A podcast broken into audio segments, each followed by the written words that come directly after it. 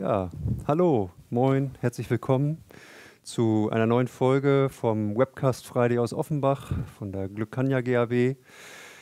Heute sprechen wir zum Thema Azure Virtual Desktop und Windows 365 und was ist das eigentlich und wo sind da die Unterschiede und was ist da der beste, beste Weg auch vielleicht für mich selbst als Unternehmen. Und genau, da wollen zum einen ich, Peter Beckendorf, Azure Architekt bei der Glückania und auch mein Kollege Leon. Ja, danke. Äh, Leon Gottschalk, mein Name, auch Cloud-Architekt bei Glückania GAB. Ich bringe Ihnen heute das Thema Windows 365 näher und der Peter für Azure Virtual Desktop. Schauen wir uns mal kurz an, was wir heute alles geplant haben. Ähm, ja, die Kurzvorstellung äh, hatten wir ja gerade schon. Ähm, danach steigen wir direkt in das Thema Windows 365 an. Äh, ich gebe einen kurzen Überblick, ähm, was wir bei der Charité gemacht haben. Und dazu hören wir auch ähm, genau äh, Herrn Maxim Dropkim. Und ja, danach steigen wir direkt mit dem Thema Azure Virtual Desktop ein. Und ähm, Peter gibt uns dazu einen Überblick.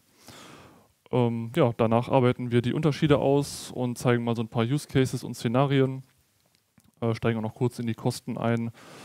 Und nach der kurzen Zusammenfassung und Fragen äh, haben wir es auch schon geschafft. Genau. Gut, fangen wir direkt an, würde ich sagen, mit dem Thema Windows 365. Da gebe ich noch mal einen kleinen Überblick. Was ist das überhaupt? Kurz gesagt, ja, Microsoft bringt Windows in die Cloud. Ähm, Windows 365 ist dabei ein neuer Dienst, mit dem Unternehmen äh, von überall aus auf ihre Cloud-PCs zugreifen können, indem sie eine Version von Windows 10 oder Windows 11 auf ein beliebiges Endgerät streamen. Ja, die einen denken sich wahrscheinlich jetzt Virtualisierung und Fernzugriff auf PCs gibt es äh, ja schon seit mehr als einem Jahrzehnt aber ähm, Microsoft bietet mit Windows 365 eine Lösung an, die losgelöst von der klassischen On-Prem-Struktur äh, rein in der Cloud betrieben werden kann. Windows 365 ähm, funktioniert dabei mit jedem modernen Webbrowser, ähm, sodass die Nutzer von einer Vielzahl von Geräten aus äh, ja, auf ihren Cloud-PC zugreifen können. Ähm, nach dem ersten Start bleibt auch diese, diese Sitzung des gestreamten Windows 10 oder 11 PCs immer bestehen, sodass man ähm, ja, von allen Geräten auf, aus auf seine Apps, Tools, Daten, Einstellungen, was auch immer, über Macs, iPads, Linux-Rechner und Android-Geräte zugreifen kann. Und äh, das Schöne dabei ist, man setzt seine Arbeit immer genau dort fort, wo man aufgehört hat, auch wenn man zwischen den einzelnen Endgeräten hin und her wechselt. Ein äh, Windows 365 Cloud-PC funktioniert im Browser genauso, wie man es von einem physischen Gerät erwarten würde. Ähm, einem, ja, mit Windows 365 kann den äh, Nutzern ein oder auch mehrere Cloud-PCs zugewiesen werden. Wenn man verschiedene Konfigurationen benötigt, verschiedene Szenarien hat, kann man zum Beispiel einen Office-PC, einen äh, leistungsstärkeren PC ähm, und mit verschiedenen Rechenleistungen, Dimensionen und ähm, Speicherplätzen zuweisen. Zur Dimensionierung äh, hören wir aber gleich noch mal ein bisschen mehr. Ähm, genau. Äh, mit Windows 365 können Sie auch Ihre bestehende Infrastruktur weiter benutzen. Ähm, Windows 365 bietet eine native Integration von Azure AD, Microsoft Defender, Microsoft 365 Anwendungen und dem Microsoft Endpoint Manager. Für diejenigen, die noch nicht vollständig in der Cloud sind, ist hier auch ein Hybrid Join möglich. Cloud-Only ist natürlich besser.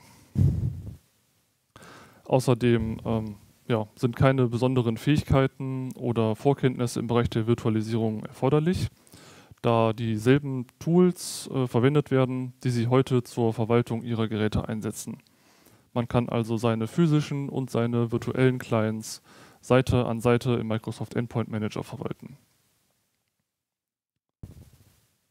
Kommen wir nochmal zum Thema Dimensionierung. Hatte ich ja vorhin einmal kurz angesprochen. Äh, ja, wie vorhin erwähnt, ist ähm, Windows 365 von sämtlichen Plattformen aus erreichbar. Für verschiedenste Anforderungen können auch verschiedenste Konfigurationen ausgewählt werden. Man hat natürlich die Wahl zwischen Windows 10 und Windows 11 Und auch bei der Rechenpower gibt es eine große Auswahl von, ja, von kleinstem PC für Office-Tätigkeiten bis hin zum äh, äh, leistungsstarken ähm, ja, Cloud-PC für kreative Köpfe mit zum Beispiel 8 CPU-Kernen, äh, 32 GB RAM und einer großen Festplatte. All diese Konfigurationsmöglichkeiten haben dabei einen festen monatlichen Preis. Somit ist das Ganze super planbar und auch sehr flexibel. So ein Cloud-Arbeitsplatz kann äh, innerhalb von 20 bis 50 Minuten ähm, nach Zuweisung der Lizenz komplett fertig eingerichtet und bereitgestellt werden. Natürlich ähm, hat man dabei alle Annehmlichkeiten, die ein moderner Arbeitsplatz so mit sich bringt. Ähm, wie zum Beispiel die installierten Apps sind äh, vorinstalliert und verfügbar. OneDrive synchronisiert die persönlichen Daten und auch die Sicherheit des Clients ist natürlich ähm, durch das äh, umfassende Paket der Security Suite, die in der Microsoft E5 Security Suite zum Beispiel enthalten ist, gewährleistet.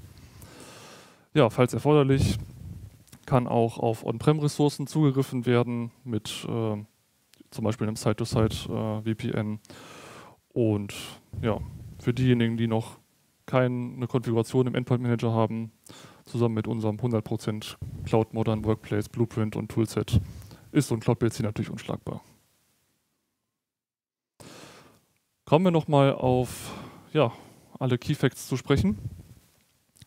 Was sind die Vorteile für den Endbenutzer? Nach der Bereitstellung ist so ein Cloud-PC äh, sofort bereit, die benötigten Anwendungen, Inhalte, Einstellungen aus der Microsoft Cloud auf jedes Gerät zu streamen. So ein Windows 365 PC ist immer bereit und immer auf dem neuesten Stand, wo auch immer gearbeitet werden muss. Man kann genau dort weitermachen, äh, wo aufgehört wurde denn der Status dieses Cloud-PCs bleibt derselbe, auch wenn die äh, Rechner oder Geräte gewechselt wurden. Das Ganze hat natürlich auch Vorteile für die IT. Ähm, zum Beispiel äh, ist das Produkt ganz einfach skalierbar äh, und anpassbar an die ähm, äh, Vorstellungen. Ähm, man kann dabei auch im laufenden Betrieb zum Beispiel ähm, den Cloud-PC, sage ich mal, upgraden von 4 GB auf 8 GB RAM. Ähm, und das macht das Ganze ähm, ja, ziemlich flexibel und auch attraktiv. Man hat auch keine unvorherges unvorhergesehenen Kosten, da man einen festen monatlichen Preis dabei bezahlt. Ähm, und die Bestellung, Bereitstellung und Verwaltung ist simpel. Die bestehende Konfiguration der physischen Clients äh, im Tenant kann auch auf die äh, Windows 365 Clients angewendet werden. Das war der kurze, wirklich kurze Überblick auf äh, Windows 365. Und heute haben wir einen Gast, und zwar Herrn Maxim Drapkin von der Charité. Und schauen wir mal, ob das Ganze auch funktioniert. Maxim, kannst du mich hören? Guten Tag, Leon. Hallo. Ähm, kannst du dich vielleicht kurz vorstellen? Was ist deine Rolle bei der Charité? So, also ich heiße Maxim Drapkin und äh, ich bin bei der Charité so circa, also seit 2010 tätig, so ungefähr zwölf Jahre. Äh, mein Arbeitsplatz äh, ist dann in der Abteilung äh, Service und Support, also sozusagen im Bereich äh, Endpoint Management, äh, Management und Cloud, also Microsoft Cloud Services. Ähm, so, also wir äh, betreuen dann äh, sozusagen halt mh, hm, diverse Anwendungen, die mh, hm, äh, direkten äh, Userbezug haben, also nicht nur Microsoft Cloud Services, sondern auch andere Systeme, Softwareverteilung, äh, Device Rollouts und so weiter, aber auch Virenscanner und ähm, diverse andere Systeme mit dem direkten Userbezug. So. Ja, perfekt. Super. Den meisten ist Charité, denke ich mal, ein Begriff aber vielleicht kannst du ähm, noch mal kurz umreißen, was die Charité ist. Ja, also die Charité, die gibt es schon seit 300 Jahren. Es ist ein Zusammenschluss äh, der ähm, Universitätskliniken in Berlin und ähm, auch äh, sozusagen anderen Kliniken. Also wir äh, haben insgesamt vier Campi und da sind ungefähr 18.000 ähm, Mitarbeiter tätig. Also wir, äh, wie gesagt, wir haben äh, den Lehrbetrieb, wir haben den äh, Forschungsbetrieb und natürlich auch den klinischen Betrieb. Das sind sozusagen unsere drei Säulen. Und ähm, das ist ein Zusammenschluss über, von über 100 äh, verschiedenen Instituten, eben aus dem klinischen äh, Bereich und aus dem Forschungsbereich. Also wir, äh, wie gesagt, wir haben so circa 18.000 Mitarbeiter und äh, unterrichten so circa 8.000 Studenten, haben noch dazu, also unter 18.000 Mitarbeiter sind dann ungefähr so 4.500 äh, Forscher, die in verschiedenen, äh, also sozusagen rein medizinische Forschung dann betreiben. Das hört sich sehr gut an. Und jetzt noch mal in mhm. Bezug auf das Projekt. Ähm, vor welchen Aufgaben habt ihr denn jetzt als Charité gestanden? Äh, ja, also die Aufgaben, wie gesagt, da wir uns sozusagen aus diesen drei Säulen äh, zusammensetzen, aus dem klinischen Be äh, Lehrbetrieb und dem Forschungsbetrieb, ist es, also stellt uns natürlich vor besonderen Herausforderungen dar. Hm äh, da sozusagen die Anforderungen zum Teil äh, sehr unterschiedlich und man kann sogar sagen, äh, also widersprüchlich, weil zum Beispiel das, was äh, sozusagen die, zum Beispiel die Klinik möchte, ist etwas anderes als zum Beispiel äh, die Forscher benötigen. Und da äh, sozusagen daraus erwuchs halt eben dieser Anspruch, einen besonderen Cloud-basierten Arbeitsplatz zu schaffen, vor allem für die Forschungsbereiche um sozusagen dann äh, interdisziplinäre äh, Zusammenarbeit zu ermöglichen, also mit anderen Instituten, mit anderen äh, externen äh, sozusagen Teilnehmern, also Forscher aus aller Welt. Ja, und ähm, warum haben Sie sich genau für Windows 365 entschieden? Also ähm, vor allem also Windows 365, vielleicht sollte man damit anfangen, dass wir äh, sozusagen seit äh, circa, also wie alle in der Pandemiezeiten, seit circa zwei Jahren Microsoft Services einsetzen und äh, wir haben äh, damit auch äh, gute Erfahrungen gemacht. Zum Beispiel, wir konnten über diese zwei Jahre äh, dann zum Beispiel den Lehrbetrieb ähm, komplett als Fernunterricht anbieten und es hat dann auch vollkommen geklappt. Deswegen lag sozusagen unser Augenmerk halt eben auf diesen äh, Microsoft Services. Und ähm, sozusagen der Anspruch, also warum eigentlich äh, Windows 365? Weil wir haben natürlich auch äh, interne äh, virtuelle Systeme und wir könnten das auch anbieten, aber sozusagen der äh, Anspruch war äh, mehr oder weniger eben ähm, ein Forschungs- ähm, Arbeitsplatz anzubieten, was sozusagen äh, von anderen Systemen, also von den internen Systemen der Charité dann auch äh, sauber getrennt ist. Das ist dann zum Beispiel, also deswegen auch äh, Cloud-Services und eben nicht die internen File-Services und äh, die Anmeldung sollte über ähm, eine Azure-Identität erfolgen und nicht mhm. sozusagen wie normalerweise das eben per äh, Active Directory-Domäne. Ja, wirklich perfekt. Was äh, sind denn eure geplanten Use Cases dabei? Ja, wie gesagt, die Use Cases sind äh, hauptsächlich äh, Forschungsgruppen, die sozusagen gemischt aus den äh, internen und ähm, externen äh, Forscher bestehen, weil es ist halt eben, ähm, also sozusagen die solche Zusammenarbeiten, also die können halt natürlich längerfristig laufen, aber sind zum Teil auch relativ kurz, zum Beispiel halt nur wenige Monate und so weiter. Und wenn man äh, das vielleicht so kennt von so großen Unternehmen wie unsere, hm, dauert natürlich dann die Einrichtung von internen Systemen, die Freischaltungen, die Anträge und so weiter.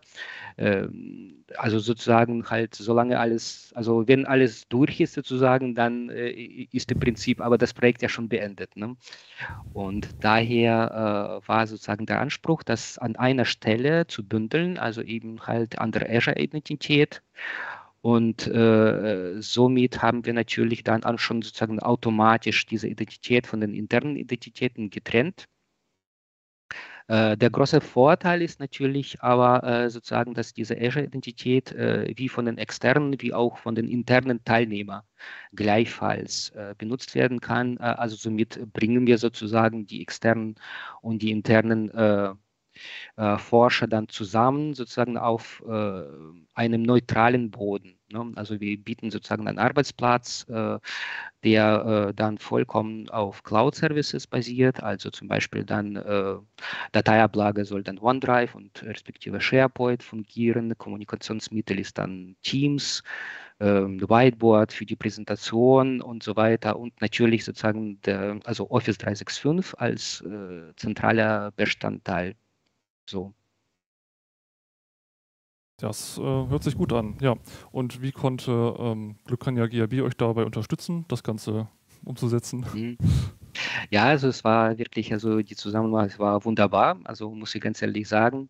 Ähm, also wir konnten wirklich in äh, relativ wenigen Sessions äh, die entsprechende Konfigurationen aufsetzen.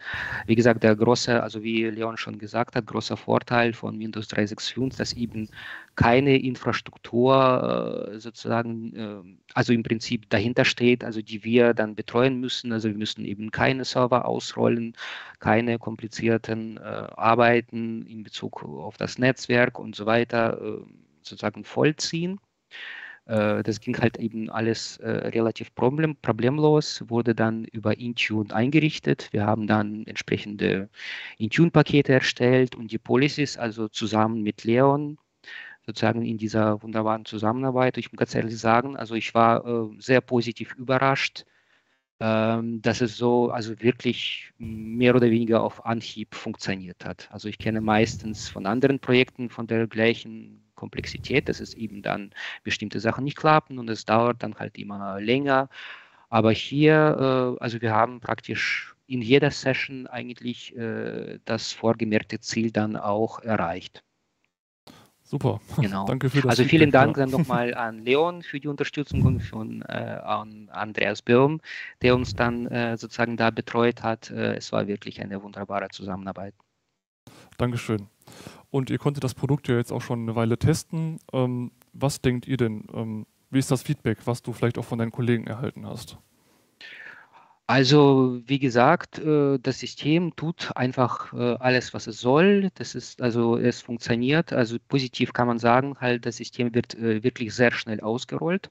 Das hätte ich nicht erwartet. Also sozusagen schon zum Teil nach vier bis fünf Minuten kann man sich halt zum Desktop ähm, einloggen und man hat sogar schon alle Pakete, also sämtliche Intune-Pakete sind zu dem Zeitpunkt schon durchgelaufen weil sozusagen das passiert ja alles bei Microsoft irgendwo intern und scheinbar sehr schnell.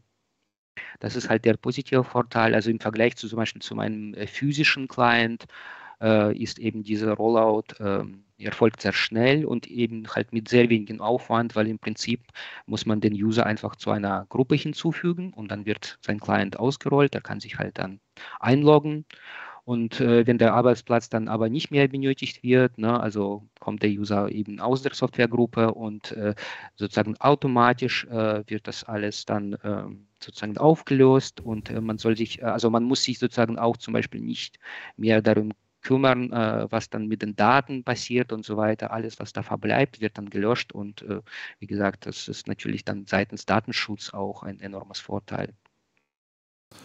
Maxim, vielen Dank für das Gespräch. Ähm, hat mich gefreut, dass du heute da warst.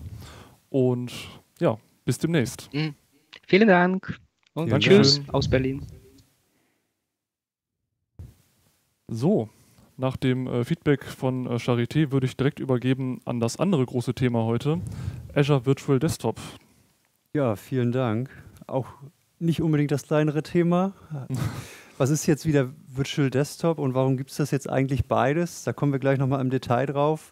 Aber Windows oder früher hieß es Windows Virtual Desktop, mittlerweile heißt es Azure Virtual Desktop, ist quasi genau das, was Leon auch schon vorhin gesagt hat. Das ist die Weiterentwicklung von dem, was viele von Ihnen vielleicht noch kennen von früher, von dem klassischen Terminal-Server. Nur, dass in diesem Falle das ganze Thema ein bisschen von ihnen weggenommen wird als Aufwand und Arbeit, sondern Microsoft ihnen da viele Bereiche abnimmt und vieles selber für sie betreibt, was sie früher selber betreiben mussten, wird jetzt quasi von Microsoft übernommen.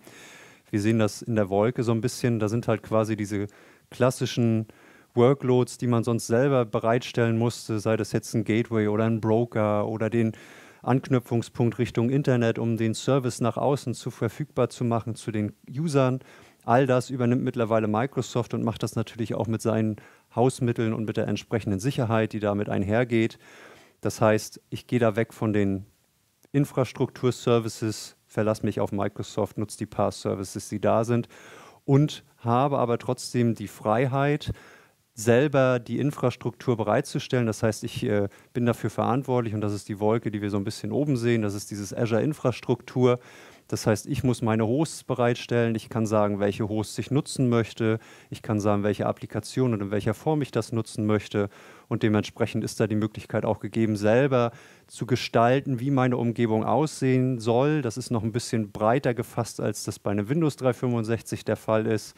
Da kann ich einfach noch sehr detailliert und sehr granular draufgehen. Und ich habe auch hier die Verbindung zu meinem On-Premise Data Center, wenn ich das dann noch haben möchte. Und für den User heißt das Ganze, ich verbinde mich einfach mit den Microsoft Pass Services, die da sind. Das sind Public Endpoints, die Microsoft bereitstellt. Da komme ich mit meiner Azure AD Identität hin, verbinde mich, der erkennt mich, weist mich meinem Workspace zu und dann geht das ganze Thema los und ich werde auf den entsprechenden Hostpool, auf den ich berechtigt bin, raufgeschmissen. Das funktioniert sehr gut. Microsoft hat da auch verschiedene Lösungsansätze, ähm, wie man das nutzen kann. Am Ende ist es wirklich diese Aufteilung, von der wir da sehr vorteilhaft leben, dass Microsoft halt vieles von dem, was da ist, wegnimmt. Das heißt, äh, wir haben da eine unterschiedliche Verantwortlichkeit am Ende, dass Microsoft die ganzen Pass-Services übernimmt. Das heißt, der Broker, Gateway, die Load Balancing-Themen, all das, das übernimmt Microsoft selber. Und ähm, wir selbst sind dann dafür verantwortlich, die Server bereitzustellen, die Server zu managen, zu gucken, was muss darauf auf dieses Server, wie sollen die im Detail aussehen, wie sieht das mit Sicherheitsfeatures aus, welche Netzwerksachen. Also man merkt schon, man ist da ein bisschen tiefer im Thema drin, als das sonst bei einem Windows 365, wo ich mir die Lizenz hole, die Lizenz dem User zuweise, der kann seinen Service nutzen. Das ist bei einem AVD noch ein bisschen komplexer. Von daher ist da auch immer der Bedarf, ich muss Azure Know-how schon in irgendeiner Form haben oder ich muss mir einen Partner suchen, mit dem ich das gemeinsam machen kann, um einfach auch das Thema dann sicher und in einem äh, in ihrer Größe entsprechenden Ansatz aufzubauen und da nicht Jugendforsch zu betreiben. Auch das haben wir schon erlebt. Aber das funktioniert eigentlich sehr gut. Dann haben wir quasi auch die Vorteile. Also was heißt das jetzt, dass ich so eine Enterprise-Lösung habe mit einem Azure Virtual Desktop? Ich habe da ein echtes Windows 10 bzw. Windows 11 Betriebssystem. Ich kann aber auch noch weiterhin ein Server-Betriebssystem benutzen, so wie man das klassisch vom Terminal-Server kennt.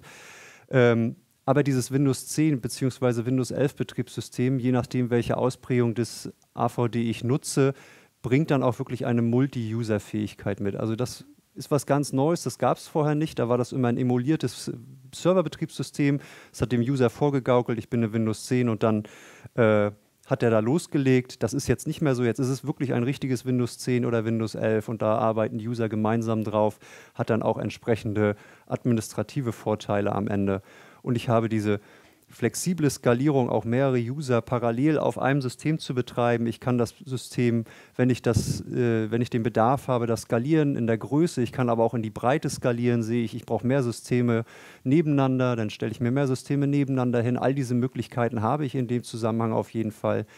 Ich habe einen zentralisierten Profilzugriff, also auch das kennt man ja aus so einer klassischen Terminal-Server-Umgebung, da war es meistens auf dem File-Server irgendein Share, wo das alles lag. Ähnlich ist es in der Cloud, doch aber wieder anders, weil ich das Ganze einfach auf Cloud-Services äh, zugeschnitten betreibe. Und das heißt, ich habe einen performanten Profilzugriff. Das Ganze ist containerbasiert, funktioniert super, geht super schnell und es wandert mit mir mit, wenn ich die Hosts quasi durchspringe. Ich habe die AD-Integration und das Intune-Management, was ich da auch nutzen kann. Das heißt, die Server, ich kann sie weiterhin in, mein, in einem On-Premise AD betreiben. Das ist durchaus möglich, ist aber eher nicht so das, was präferiert ist. Eigentlich geht der Weg von Microsoft natürlich ganz klar in Richtung Azure AD und alles aus dem Azure AD zu nutzen. Da gab es auch viele Entwicklungsschritte jetzt die letzten Monate, dass Microsoft die Azure AD-Integration auch für gepoolte Hosts bereitgestellt hat. Das heißt, ich muss nicht mehr die Verbindung zu meinem On-Premise AD haben, ich muss keine Domain-Controller in der Cloud haben, ich muss kein ADDS aus Azure heraus bereitstellen. Ich kann einfach das Azure AD, wie es ist, nutzen und kann daran meine Hosts anschließen und die dann entsprechend betreiben. Und das Ganze natürlich auch, wenn ich das dann möchte, mit einem Endpoint-Management von Intune. Das heißt, auch darüber kann ich es dann entsprechend verwalten und kann die Systeme bereitstellen.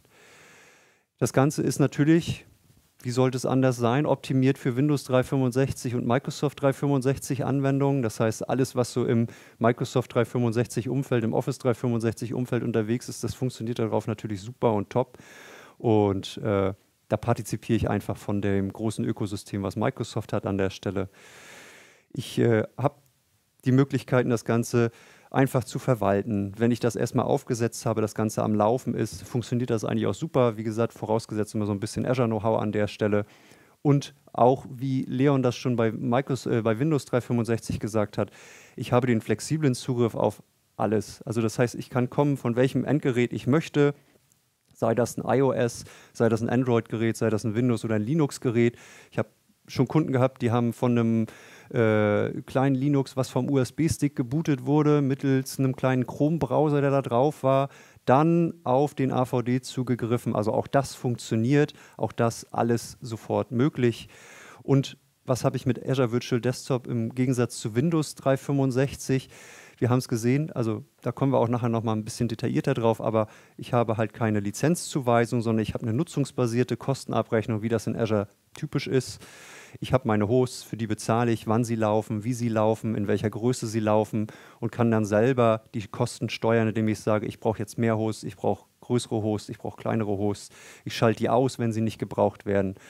Alles das ist möglich. Und wie gesagt, wir brauchen nicht zwingend eine Datacenter-Verbindung ins On-Prem-Rechenzentrum. Das funktioniert auch einfach ohne komplett Cloud integriert. Dann haben wir nochmal so kurz gegenübergestellt, was heißt das jetzt? Ich hatte es schon gesagt, wir haben natürlich immer noch die Möglichkeit, so ein klassisches Windows-Server-Betriebssystem auf einem Session-Host bereitzustellen, so wie das früher mal war. Dann ist es ein Windows-Server-Betriebssystem. Ich äh, kann trotzdem mehrere User draufschmeißen. Ich bin aber natürlich ein Stück weit limitiert in dem Thema, weil ich einfach äh, an der Stelle auch immer noch dieses Serverbetriebssystem habe, vielleicht nicht alle Einstellungen und alle Möglichkeiten habe, die mir so ein Windows 10 bietet. Und da kommt dann quasi der Multi-Session Pooled Host äh, im AVD zum Einsatz. Da habe ich dann quasi äh, die skalierbare Möglichkeit, diese Hosts hinzustellen, sei das in der Breite, in der Tiefe, in der Größe der Maschinen. Alles wirklich ist Windows 10 und ich habe super viele Sessions, die ich parallel darauf bereitstellen kann mit einem Office 365, mit einem super Update-Channel, den ich dann nutzen kann. Was will man mehr? Und wenn ich jetzt nicht den Pool-Toast-Ansatz fahren möchte, sondern vielleicht eher sowas in die Richtung, wie das das Windows 365 anbietet und sage, nee, da sollen jetzt nicht zehn User gleichzeitig auf dem einen Server sein, sondern da braucht einer wirklich den kompletten Client für sich selber, weil er so einen anspruchsvollen Workload hat oder weil das vielleicht auch ein sehr sicheres System ist, was abgekoppelt sein muss, wo nicht diverse Leute parallel drauf arbeiten. Dann kann ich das auch tun mit einem AVD, dann habe ich einen Personal Host. Das ist eine 1 zu 1 Beziehung, ein User, ein Host und dann hat er die kompletten Ressourcen, die auf diesem System drauf sind, komplett für sich, kann machen, was er damit möchte und beide Möglichkeiten, wie gesagt, komplett AD integriert und managebar mit dem, was Microsoft da an der Stelle bietet. Ich habe dann, ich hatte schon gesagt, diese verschiedenen Möglichkeiten, wie ich ein AVD aufbaue, ähm, da, da, ist es natürlich an der Stelle komplexer, als wie das bei einem Windows 365 ist, wo ich einfach nur den PaaS bzw. SaaS-Service mir einkaufe. Hier muss ich noch ein bisschen überlegen, wie soll es am Ende aussehen, wie möchte ich meine User zuweisen. Da gibt es dann, wie in diesem Falle, den Pooled-Host-Ansatz. Das heißt, da habe ich mehrere User auf einem und demselben Host drauf, die gleichzeitig die Kapazitäten des Hostes nutzen. Und was heißt das für mich? Natürlich, es äh, sind dann weniger Kosten im Zweifelsfall auch für mich, weil ich einfach das System viel besser ausnutze, so wie das auf dem klassischen Terminal-Server halt auch der Fall war. Aber Gegensatz zum klassischen Terminal-Server, ich habe ein Windows 10, ein richtiges, echtes Windows 10 da drauf für Multi-User-Nutzung. Ich habe zwei verschiedene Modi, die ich nutzen kann. Ich kann sagen, ich gehe erstmal an die Breite und fülle alle Hosts parallel. Das heißt, wie bei so einem Round Robin, jeder User kommt auf einen neuen Host, dann habe ich irgendwie drei Hosts, jeweils drei User drauf. Das kann man machen, das verteilt natürlich die Last auf den Systemen ganz gut.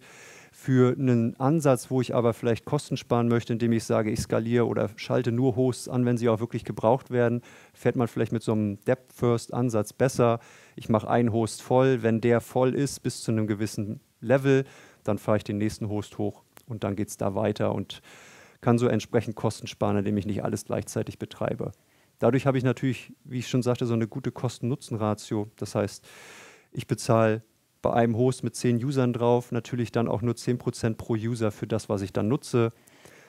Automatisch skalieren tut das Ganze durch dieses Auto anschalten, ausschalten, wenn ich das möchte. Oder ich kann natürlich auch in die Größe der Maschinen skalieren. Und wenn ich das schon aufgebaut habe, dann ist das eine super schnelle Lösung, um schnell weitere Arbeitsplätze auch zur Verfügung zu stellen. Ich stelle einen neuen Host hin und der ist dann direkt da, die Leute können damit arbeiten. Muss ich es natürlich von Grund aus aufbauen, muss ich ein bisschen mehr Überlegung reinbringen. Ich habe aber an der Stelle die volle Kontrolle über das, was dem User gezeigt wird und auch auf das, was dahinter läuft, über mein Netzwerk, über die Konfiguration und so weiter und so fort. Und das Profilmanagement, ich hatte es gesagt, auch das wie klassisch bei so einem äh, Terminal-Server und kann direkt loslegen. Und mein Profil folgt mir natürlich an der Stelle dann auch immer von Host zu Host. Ist ein Host down, wird er abgedatet, ist der vielleicht auch kaputt oder ähnliches, dann kann ich einfach zum nächsten springen und arbeite da weiter, wo ich vorher war. Dann habe ich so ein Remote-App-Streaming, auch das kennt man vielleicht irgendwie aus der Vergangenheit. Ich muss nicht mal mehr den ganzen Desktop freigeben, sondern ich kann mit AVD auch einfach sagen, gerade im Pool-Toast-Ansatz, ich gebe einfach nur die Applikation frei, die der User sehen soll. Der User geht hin, meldet sich an an seinem Frontend, sieht die ganzen Applikationen und kann sich dann auswählen, ach, ich möchte jetzt eigentlich nur meinen Browser öffnen oder ich möchte nur das SAP öffnen.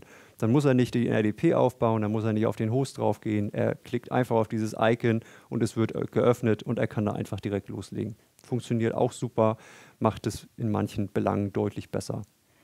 Und ich kann das natürlich sehr granular dann auch freigeben. Je nachdem, wer was sehen soll, der kriegt dann auch nur die Applikation gezeigt, die er möchte. HR sieht nur die HR-Sachen, die Controlling-Seite sehen nur die Controlling-Sachen.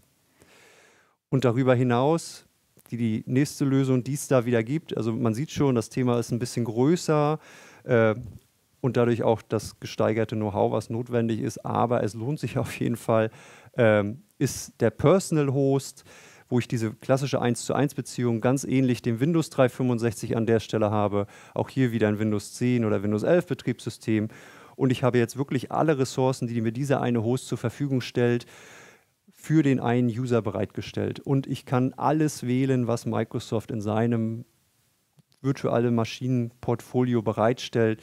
Sei das jetzt eine, eine Maschine, die viel CPU-Leistung hat, viel Memory-Leistung, eine Maschine, die viel Grafikleistung hat. Also auch GPU äh, ist da überhaupt kein Thema, anders als bei Windows 365. Und das ist einer der großen Vorteile, den AVD halt da hat an der Stelle, muss man so sagen das ist, dass ich da auch GPU-Systeme einfach bereitstellen kann. Die sind jetzt so im Katalog des W365 nicht drin. Und wenn er dann eine Firma ist, die sagt, ich brauche hier mal ganz schnell Cut-Arbeitsplätze oder ähnliches, da sind User, die müssen ganz schnell Grafikbearbeitung machen oder brauchen diese GPU-Leistung, dann werden die einfach bereitgestellt und können direkt loslegen. Und ich kann seit ungefähr drei Monaten auch Services nutzen wie Trusted Launch, wie ein VTPM-Modul, was ich in dem Host drin habe. Das heißt auch Security und Verschlüsselung und ähnliches kann ich durchaus nutzen. Habe ich da entsprechende Passwortmanagement-Tools drauf, kann ich die damit nutzen. Also alles, was man von einem klassischen Fat-Client kennt, das kann ich dann auch jetzt mit so einem virtuellen Client machen.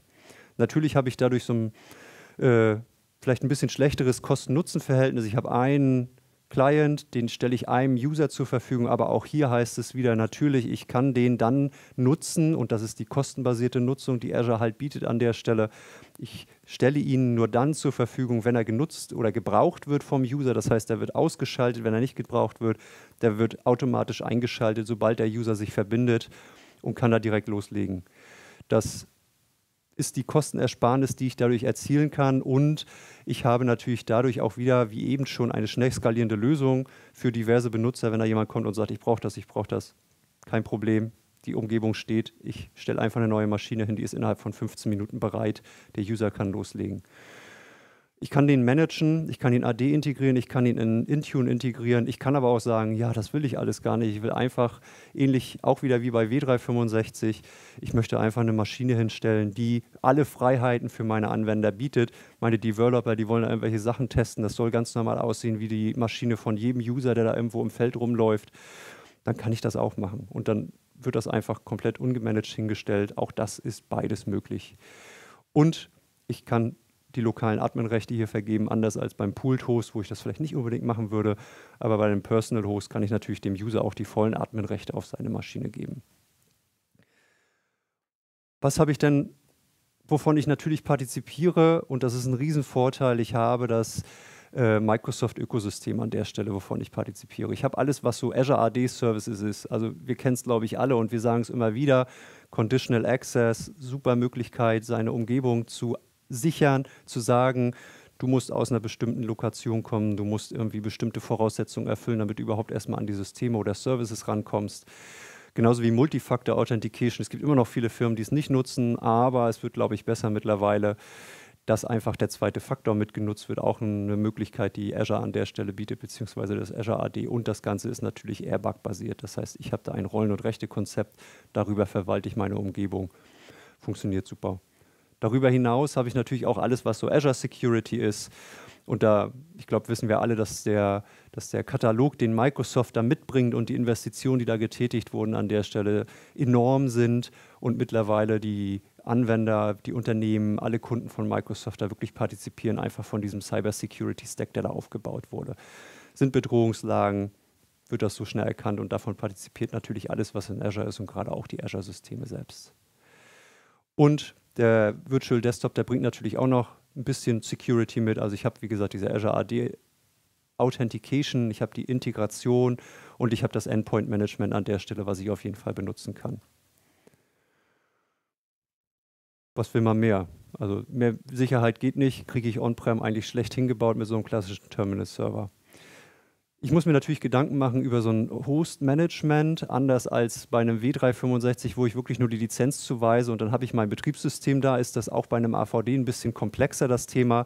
Und da gibt es zwei verschiedene Lösungsansätze, die ich fahren muss. Also zum einen muss ich natürlich gucken, wie mache ich das bei Pooled Hosts, wie mache ich das bei Personal Hosts. Und unsere Empfehlung, was das Thema äh, Personal Hosts an der Stelle angeht, ist eigentlich immer ganz klar, nutzt Standard-Images aus dem Marketplace von Microsoft und konfiguriert das Ganze dann anschließend mit eurem Endpoint-Management-System. Also sei das jetzt äh, ein Intune oder sei das eine Lösung wie RealmJoin, die wir auch unseren Kunden anbieten. Das kann man sofort damit managen. Da ist der Host am Ende vollkommen fertig aufgebaut und ich muss nicht einen Finger rühren, ich muss es nur einmal vorkonfigurieren und sagen, was soll da jetzt rauf? Und dann läuft das mit Policies, die das System einrichten und so weiter und so fort.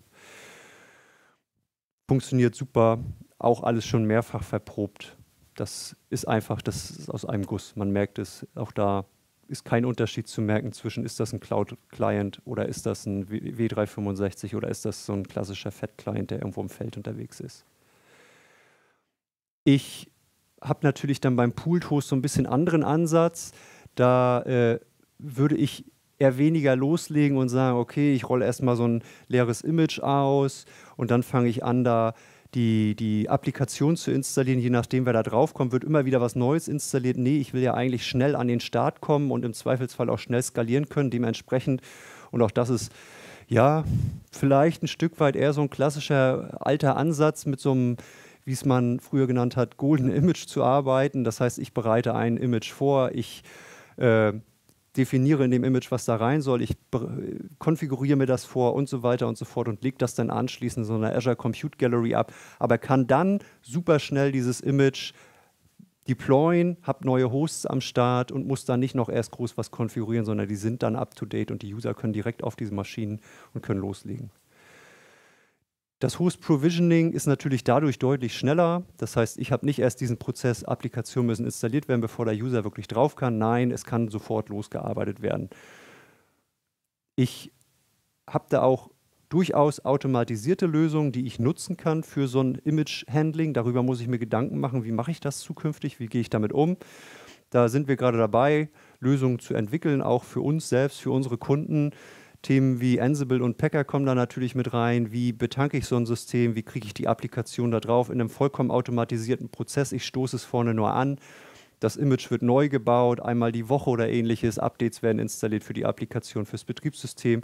Neue Sachen werden installiert bei Bedarf und anschließend habe ich das wieder da und kann das komplett sofort nutzen. Funktioniert super, auch da gibt es durchaus Ide Ideen an der Stelle. Ähm, die Hosts sind dadurch natürlich auch vollkommen identisch. Das heißt, ich habe da keine Unterschiede. Ein Image, da wird nichts nachinstalliert. Das ist einfach alles aus einem Guss und ein Standard. Und wie gesagt, ich muss mir überlegen, wie sieht mein Prozess aus? Ist das ein manueller Prozess? Na klar, ich kann das auch alles klick, klick, klick mir selbst in so einem äh, Image Master zusammenbauen. Ich kann das aber auch vollkommen automatisieren. Das kommt immer so ein bisschen drauf an, was ist der Anspruch und wie groß ist vielleicht auch meine Umgebung. Ist das vielleicht irgendwie nur drei Systeme, dann mache ich das vielleicht doch mal manuell ab und zu ist das eine große Umgebung mit äh, 400, 500 Hosts, dann ist das vielleicht nicht unbedingt der Ansatz, da zu sagen, oh, ich habe jetzt 10 Hostpools und jetzt muss ich 10 Images anpassen. Dann mache ich das vielleicht vollkommen automatisiert. Und ich will es nicht unerwähnt lassen, MSIX App Attach ist halt auch ein Thema, was man sich angucken sollte. Ist das was, was man nutzen möchte für Pooled Hosts? Auch das funktioniert. Genau. Und wie ähnlich wie bei Leon, ich habe natürlich durchaus die Differenzierung zu dem, was die User davon partizipieren. Ich habe die äh, IT, die dadurch partizipiert. Ich habe viel Workload, den ich aus der IT rausziehe, der bei so einem klassischen Terminal-Server immer noch notwendig wäre. Ich muss keinen Session-Broker hinstellen, ich muss kein Gateway hinstellen, ich muss nicht netzwerkseitig noch irgendwie groß Ports aufmachen. All das macht Microsoft. Ich stelle nur den Host hin und das funktioniert. Habe dadurch die vorausschaubaren Kosten, kann gut planen oder halt auch Erfahrungen sammeln und habe die volle Kontrolle immer noch über alles, was da steht, über meine Hosts, über meine Infrastruktur, über mein Netzwerk, über alles, was da so mitkommt. Aber Azure Know-how sollte auf jeden Fall da sein. Ich würde da nicht blindlings Jugend forscht einmal reingehen und mir das angucken. Da sollte schon ein bisschen was da sein.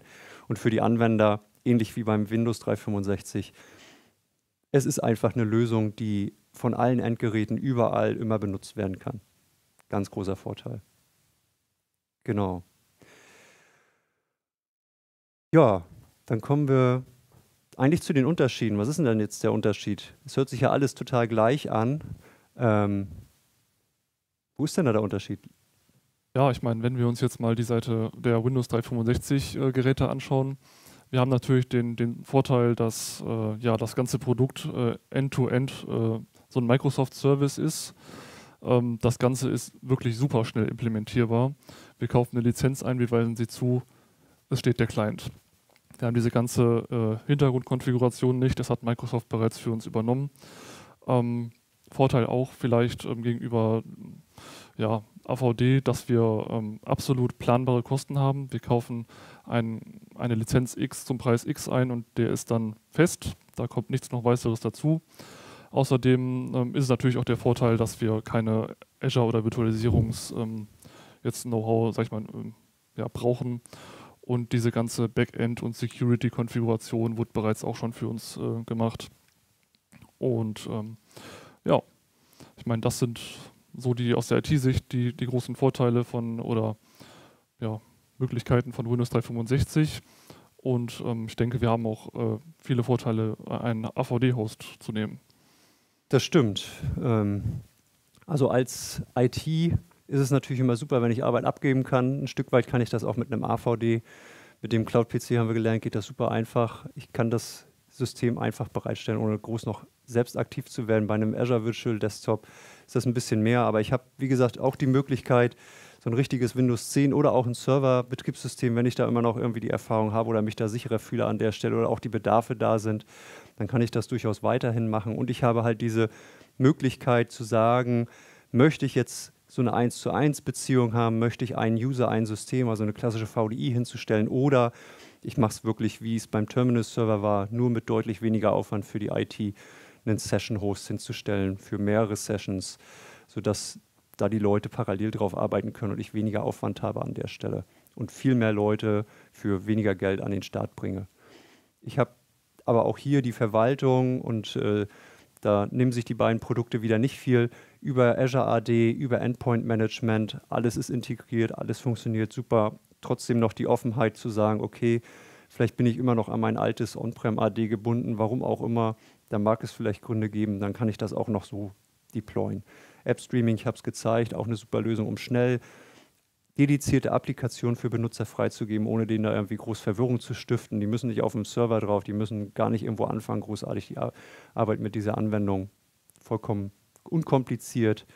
Und trotzdem hat man die volle Kontrolle über die Konfiguration und auch über das Management der gesamten Infrastruktur. Also alles das, was ich bei einem Windows 365 abgebe, da gibt es ja durchaus dann andere Ansätze, wo die Leute sagen, nee, aber das will ich gar nicht abgeben. Ich will genau wissen, wie mein Host da steht. Ich will wissen, wo der steht. Ich will wissen, wie der gebaut ist.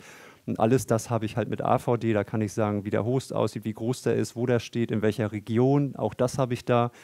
Kann das äh, wirklich sehr detailliert einstellen, wie genau das am Ende aussehen möchte und habe halt dadurch auch diese Flexibilität in den Kosten, indem ich sage, wann ist er jetzt da, wann ist er nicht da, wie groß ist er und so weiter. Da bin ich halt ein bisschen flexibler, mag dann vielleicht ein bisschen äh, schwieriger sein, die Kosten vorauszusehen. Ich habe halt nicht dieses, äh, ich kaufe mir ein Lizenzmodell, wie das beim Windows 365 ist, sondern ich muss halt wirklich dann den Prozess beobachten und tätig werden, wenn ich sehe, da ist irgendwas und am Ende, ich glaube, da wird keiner aus unserer Branche drum kommen, brauche ich halt das Azure Know-how an der Stelle, wenn ich das wirklich benutzen möchte.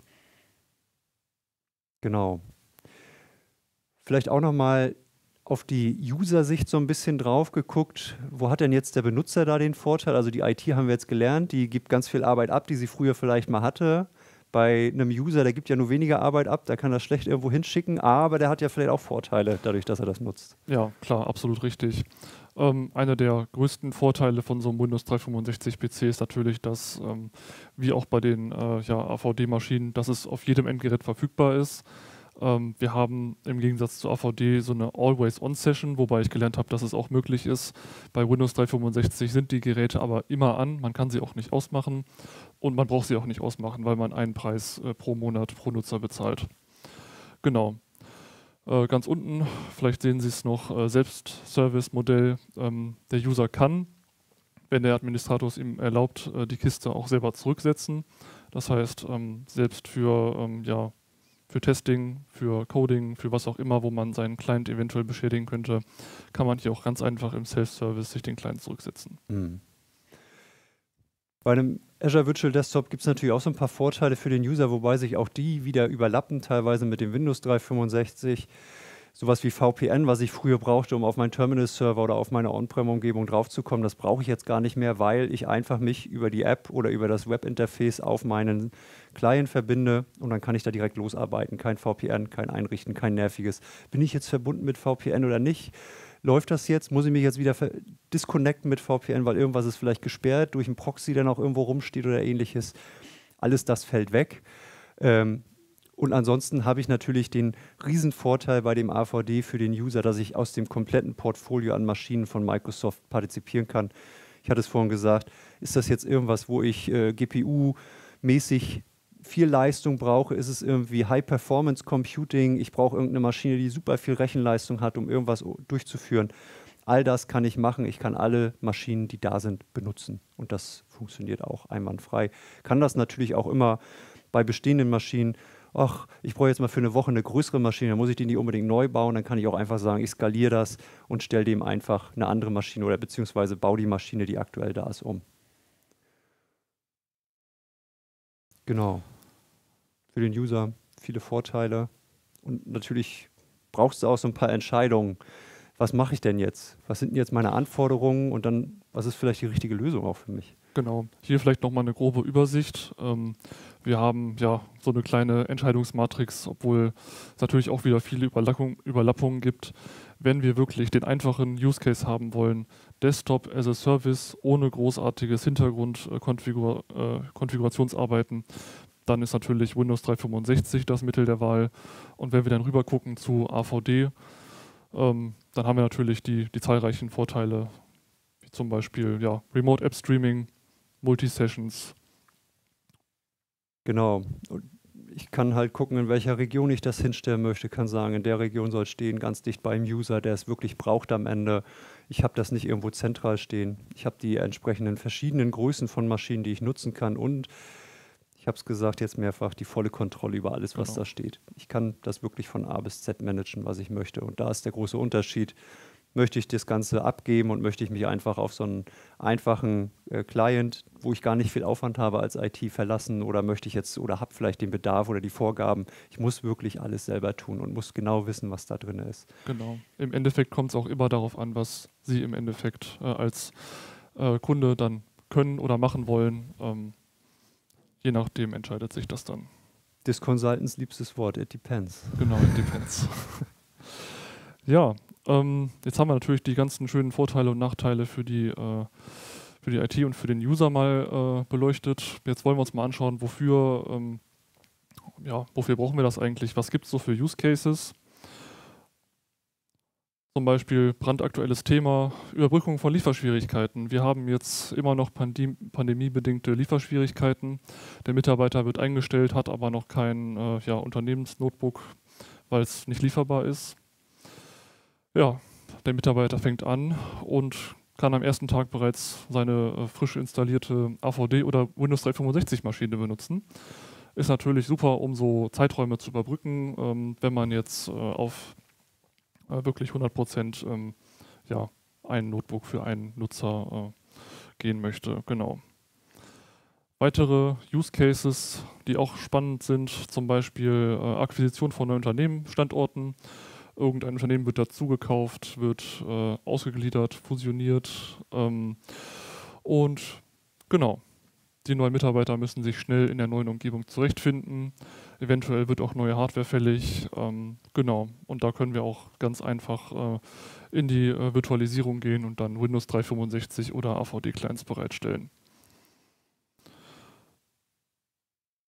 Ja, weiterer beliebter Use Case sind auch äh, wir als externe Consultants. Ähm, man hat vielleicht nicht unbedingt ähm, die Möglichkeit oder äh, auch keine Hardware vorhanden oder möchte es auch nicht, dann kann man einfach so einen virtuellen Windows 365 wieder bereitstellen. Wenn wir es im Conditional Access richtig konfigurieren, kann man auch von außerhalb daraus zugreifen. Ähm, genau. Dann, ja.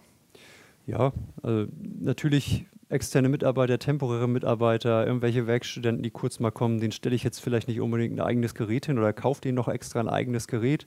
Es gibt Firmen, die machen das vielleicht, aber für die meisten ist es vielleicht ein bisschen teuer auf Dauer. Und auch da super Lösung, dann einfach zu sagen, okay, dieser Mitarbeiter braucht temporär das Gerät äh, beziehungsweise einen Arbeitsplatz und dann richte ich den einfach in so einer virtuellen Umgebung ein, in der Cloud, vollkommen unkompliziert und er kann direkt loslegen an der Stelle. Oder ich habe vielleicht auch Entwickler bei mir im Haus, die haben ja manchmal andere Voraussetzungen und andere Wünsche an so ein Gerät und dementsprechend braucht er vielleicht eine leistungsstarke Maschine hier auch wieder. Dann sage ich vielleicht, okay, auch das kann ich da realisieren. Wenn ich jetzt aber an der Stelle einen GPU oder einen HPC-PC brauche, dann ist vielleicht AVD wieder das Mittel der Wahl, aber auch sonst alles andere neben dem normalen Arbeitsplatz-PC noch zu sagen, ich brauche jetzt einen dedizierten Entwicklungs-PC, gar kein Problem. Das kann ich mit Windows 365 genauso wie mit AVD bereitstellen. Und dann haben die Entwickler da alle Freiheiten und können alles testen, was sie möchten.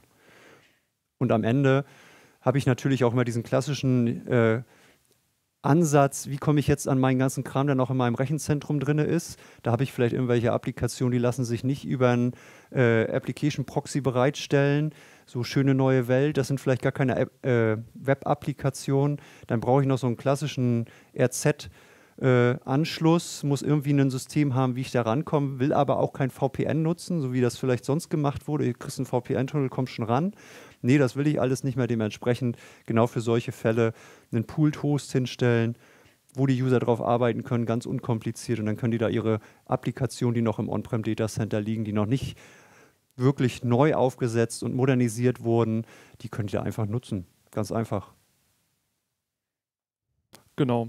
Vielleicht noch ein, äh, noch ein äh, W365 exklusives ähm, Use Case. Jetzt in dem Fall aber ein Windows 365 Business Use Case. Wenn Sie zum Beispiel Entwickler haben, die eine komplett getrennte Testumgebung äh, benötigen, mit keiner Policies, keine Verwaltung, kein Domain-Join, ähm, haben wir hier auch die Möglichkeit, mit Windows 365 Business ähm, einfach einen PC bereitzustellen. Der Anwender, Endanwender kann eigentlich alles in Self-Service machen, zurücksetzen, administrative Berechtigungen and so on. Und ähm, ja, ich würde sagen, wir schauen uns vielleicht mal schnell an, wie sich so die Preisgestaltung zwischen Windows 365 und AVD ähm, gestaltet. Auf der rechten Seite von Ihnen hoffentlich äh, sehen wir Windows 365. Da habe ich jetzt mal drei Basis äh, drei Standard oder drei vorgegebene Konfigurationen ähm, rausgesucht. Von einem klassischen Office-PC zum Beispiel bis hin zu einem ja, Entwicklerrechner. Äh, da sehen wir, wir haben ein absolut festes Set an Preisen. Und wenn wir dann rüber zu Azure Virtual Desktop schauen, entwickelt sich das ein bisschen anders. Genau, also wir sprechen da natürlich über ein anderes Preismodell. Ich habe da keine Lizenz, die ich dem einzelnen User zuweise, sondern es ist vielmehr so, dass ich da die Maschine bereitstelle. Das kann dann von relativ günstig gehen äh, zu relativ teuer und worauf muss ich achten? Also wie gesagt, ganz klar, diese Preise, die da stehen, das ist der Preis pro Host und der ist natürlich auf der Laufzeit basierend. In dem Falle ist die Annahme, der läuft jetzt den ganzen Monat durch, dann kostet er so viel, habe ich den entsprechend weniger an. Ist der aus zwischendurch, dann werden sich die Kosten auch reduzieren und das ist einfach was, was man bei AVD immer mitdenken muss. Müssen die Systeme 24-7 laufen oder nur während der Woche in den acht Stunden, wo gearbeitet wird? Und Darüber hinaus kann ich natürlich auch so Vorteile mitnehmen wie den Hybrid Benefit. Ich bringe meine Betriebssystem-Lizenz äh, mit für so einen Pooled Host oder ich arbeite mit Reservations an der Stelle und reserviere mir die Maschine, weil ich weiß, alles klar, das ist eine Maschine, die läuft jetzt wirklich sehr viel und dann bricht sich vielleicht auch irgendwann der Kostenfaktor so rum, dass man sagt, okay, jetzt ist es deutlich günstiger. Und man merkt da an der Stelle einfach auch schon, AVD ist da halt zweigleisig unterwegs. Zum einen brauche ich natürlich so eine klassische Client-Lizenz, also der Nutzer muss natürlich auch irgendwie lizenziert sein. Der große Vorteil ist aber an der Stelle, das habe ich eigentlich schon mit allem drin. Also spreche ich über so ein klassisches Enterprise-Unternehmen, dann habe ich da schon meine M365 E3 oder E5 oder Business-Lizenz oder vielleicht auch für die Frontline-Worker irgendwie so eine F1-Lizenz. All das ist schon da, all das kann ich direkt nutzen. Da ist mein FS Logics für das Profil mit drin und da ist mein AVD mit drin und die Access-Rechte dafür. Wenn ich jetzt natürlich über Betriebssystem-Server spreche, ist noch ein bisschen anders, dann brauche ich meine klassische Server-Call. Aber bei allem, was ein Client-Betriebssystem mitbringt, kann ich da sofort loslegen. Muss dann aber auf der anderen Seite immer noch mit dran denken, ja, es ist nicht einfach nur ein Lizenzpaket, was ich mir dazu assigne an den User, sondern es ist eine virtuelle Maschine. Das heißt, ich muss die virtuelle Maschine bezahlen, ich muss das äh, OS da entsprechend lizenzieren im Zweifelsfall, ich muss den Speicher für das Betriebssystem berücksichtigen, ich muss die Vielleicht habe ich noch mehr Disks, weil Speicher kostet in der Cloud nun mal Geld, das muss ich mit berücksichtigen. Auch den Profile Share, der wird ja vielleicht größer. Einige Unternehmen haben da 10 GB Profile, andere haben da 100 GB Profile, also auch das ist ein Kostentreiber. Und das ganze Thema Netzwerk ist natürlich auch ein Thema. Wo geht mein Netzwerk-Traffic hin? Wo kommt er her? Und so weiter und so fort. Auch das muss ich damit berücksichtigen und mit bedenken. Aber es gibt Mittel und Wege, wie ich das einfach entsprechend auch kostengünstig gestalten kann für mich. Und am Ende vielleicht nochmal der Punkt Endpoint Management. Wir haben es jetzt auch schon mehrfach angesprochen. Und es ist vielleicht der nächste Schritt, den es zu betrachten gilt. Heute haben wir viel über die Infrastrukturbereitstellung gesprochen und wie kriege ich jetzt meine Infrastruktur dahingestellt. Das ist beim AVD dann, bis das System steht, schon mal ganz gut, dass ich das gemacht habe. Ich sollte mir aber auf jeden Fall auch darüber Gedanken machen, wie gehe ich jetzt mit diesen Clients um. Und da habe ich den riesen Vorteil, ich kann alles gleich betrachten. Sei das jetzt mein klassischer Hardware-PC, den ich irgendwo stehen habe, sei das mein W365-Client, sei das mein äh, RVD-Client, all das kann ich da aus einem Guss betreiben und muss das auch immer mitdenken. Genau. Ja, dann geben wir vielleicht nochmal eine kurze Zusammenfassung. Wir haben uns heute die verschiedenen ja, Systeme angeschaut, B365, AVD, äh, viele Möglichkeiten, viele Use Cases und ja, im Endeffekt wären wir dann auch schon tatsächlich am Ende angelangt. Ähm, ja, wir bedanken uns für Ihre Aufmerksamkeit. Vielen Dank. Und ja, vielleicht sieht man sich ja mal wieder. Das würde uns freuen. Schönes Wochenende.